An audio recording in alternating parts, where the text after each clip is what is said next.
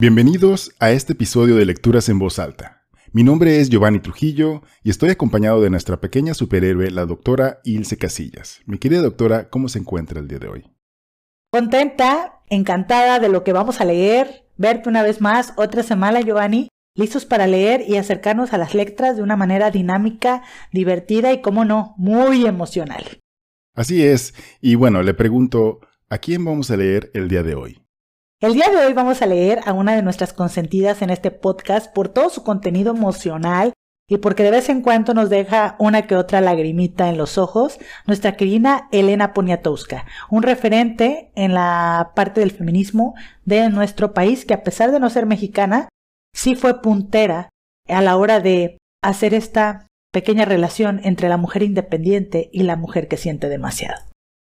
Efectivamente, sí es, es algo eh, bastante eh, fuerte lo que vamos a leer, al menos eh, de manera personal, pues. sobre todo, bueno, este relato que vamos a leerles lo, lo leímos originalmente, pues, en, en, en, nuestras lecturas en vivo.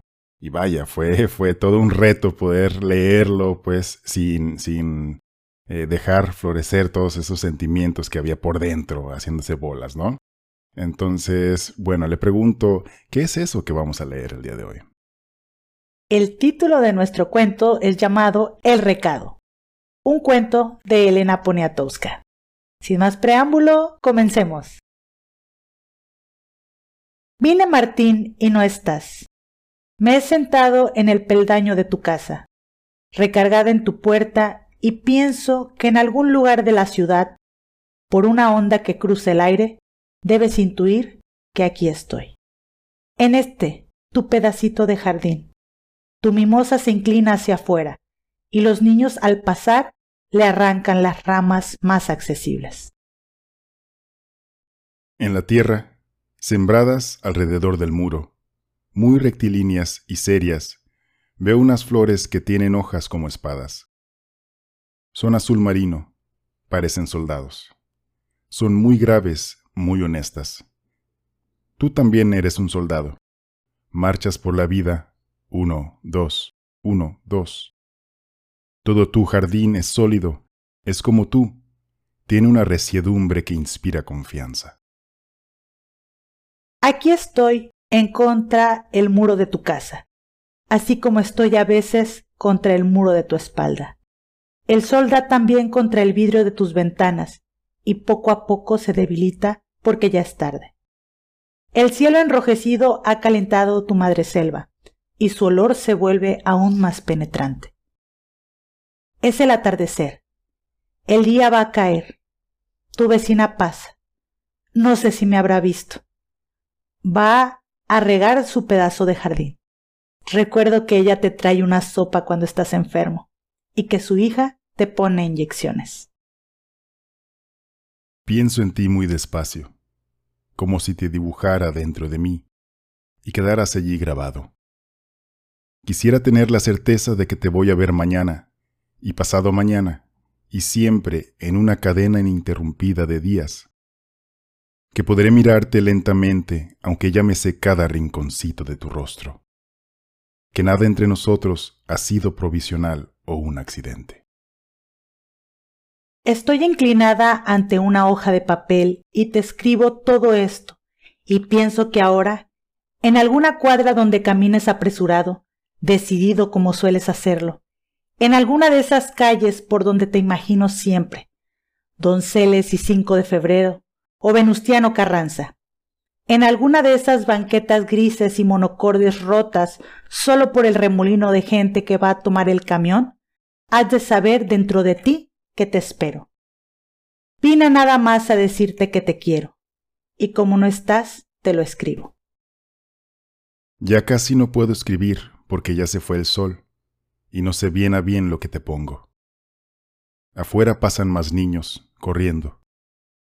Y una señora con una olla advierte irritada, No me sacudas las manos, porque voy a tirar la leche. Y dejo este lápiz, Martín, y dejo la hoja rayada, y dejo que mis brazos cuelguen inútilmente a lo largo de mi cuerpo y te espero. Pienso que te hubiera querido abrazar, A veces quisiera ser más vieja, porque la juventud lleva en sí la imperiosa, la implacable necesidad de relacionarlo todo con el amor. Ladra un perro. Ladra agresivamente. Creo que es hora de irme. Dentro de poco vendrá la vecina a prender la luz de tu casa. Ella tiene llave y encenderá el foco de la recámara que da hacia afuera porque en esta colonia asaltan mucho, roban mucho. A los pobres les roban mucho. Los pobres se roban entre sí. Sabes, desde mi infancia me he sentado así a esperar. Siempre fui dócil, porque te esperaba.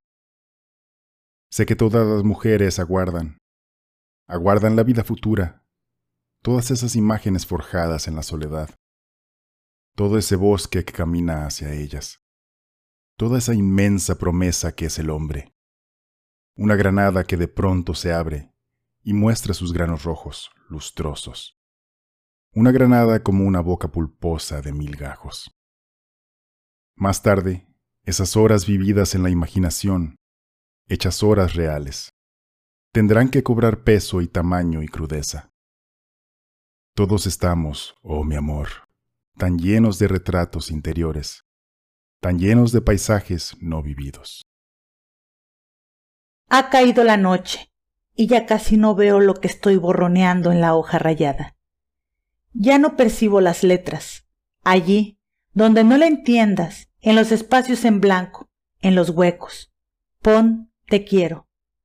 No sé si voy a echar esta hoja debajo de la puerta. No sé. Me has dado un tal respeto de ti mismo. Quizás ahora que me vaya, solo pasé a pedirle a tu vecina que te dé el recado, que te diga que vine. Fin. Fin.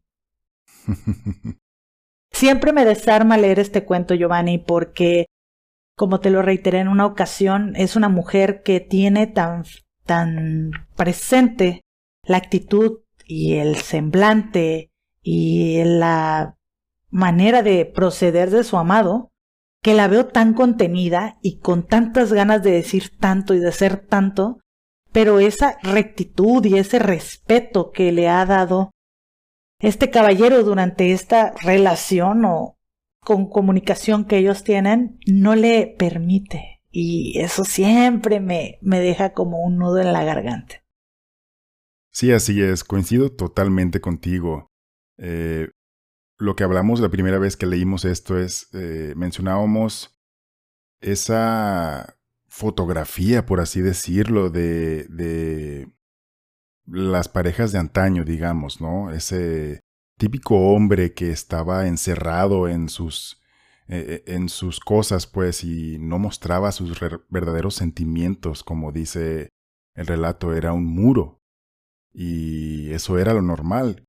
Y por el contrario, pues, la mujer, como dices, era, era toda una bola de sentimientos que quería estallar pero no lo hacía por pena, porque a lo mejor creía que para el hombre mostrar ese sentimiento era señal de debilidad tal vez, ¿no?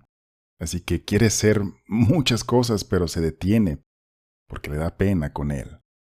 Y, puedo totalmente identificarme, al igual que tú, con, con ese sentimiento. Así que sí, es, es, es un placer y un martirio leer este y sobre todo leerlo sin mezclar nuestras experiencias o tantas veces que hemos sido ella o hemos sido Martín eventualmente en la vida de alguien.